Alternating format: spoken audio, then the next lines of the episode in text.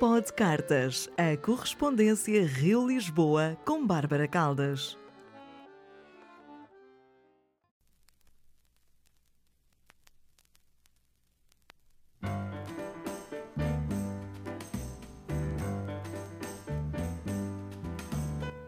Rio de Janeiro, 9 de novembro de 2020. Inês querida, te escrevo com sono, muito sono. Bocejo enquanto digito estas exatas palavras. Não sou do tipo que se irrita com sono ou cansaço. A fome, sim, me irrita, me tira do sério. Eu com fome não sou gente boa.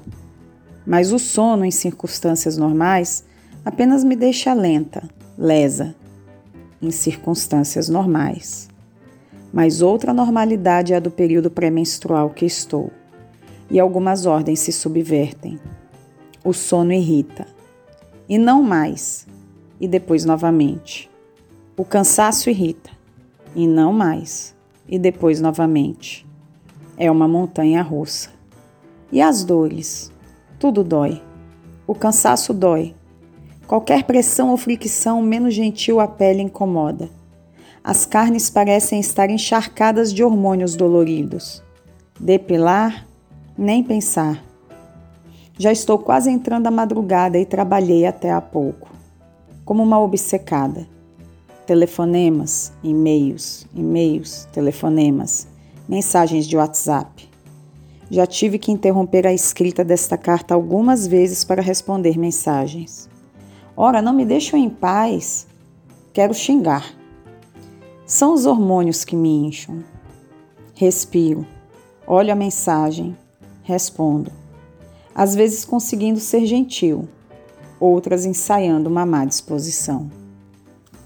Interrompo a escrita da carta novamente. Agora só para cruzar as mãos, entrelaçar os dedos sobre os quais apoio a junção da nuca com a cabeça descansando todo este conjunto no espaldar da cadeira que recebe o meu corpo. Fecho os olhos, respiro fundo. Encontro algum conforto na música que toca. Don Shirley e seu trio me tocam The Lonesome Road. Me tocam. Respiro um pouco mais com os olhos fechados, esboçando um sorriso. Poderia ficar um bom tempo aqui, assim, sendo tocada pela música. Penso que talvez, para relaxar, deveria tomar um pouco de vinho. Um fundo de taça já me ajudaria. Mas bebi um bocado de um tinto do Douro na quinta e me fartei em brindes com um espumante espanhol no sábado. E, afinal, hoje é segunda. Dia perfeito para essa aquariana transgredir e tomar um bom copo. Digito. Minha cabeça dói. Vinho não é boa ideia. A cabeça dói dos hormônios, mas também pode ser de fome. Acabei dando umas escorregadas na dieta justamente com o tinto e o espumante, que ontem e hoje apertei um bocado mais na disciplina. Minha cabeça deve estar doendo pelos hormônios e pela fome. É o mais provável. O trapézio, o deltoide doem também. É uma festa de desconfortos. Os meus. Pois ao meu lado Fiodor dorme o sono dos mimados. E como ele dorme bonito. Meu gato é lindo. Dou-lhe uma afagada e retorno às teclas. Don segue em seu piano. E a música repete e repete. Respiro fundo e me vem o aroma do meu sabonete que está no banheiro. É memória. É óbvio que o perfume da barra fechada no meu box não chega até a sala de onde te escrevo.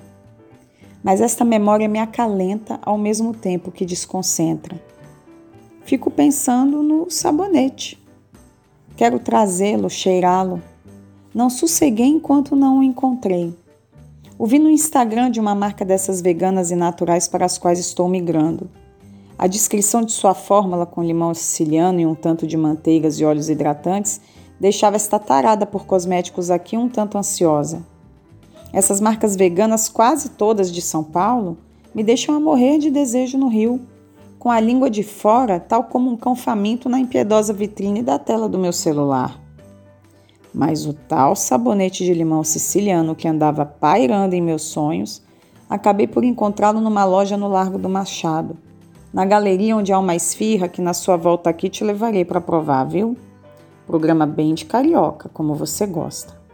Mas achei o sabonete. E o danado é tudo de bom mesmo. Mas daí a eu, ao fim de um dia de trabalho duro, já entrando a madrugada, começar a ter delírios com seu perfume, já é algo a se observar com certo interesse ou curiosidade. Levanto, vou ao banheiro, pego o sabonete e o coloco ao lado do computador. Sigo para a cozinha e cedo ao fundo de taça de vinho. Fundo de taça. Mais cedo. Dou um gole. Digito. Paro. Pego o sabonete e levo-o ao nariz. Aspiro o limão siciliano. Dom toca. Digito.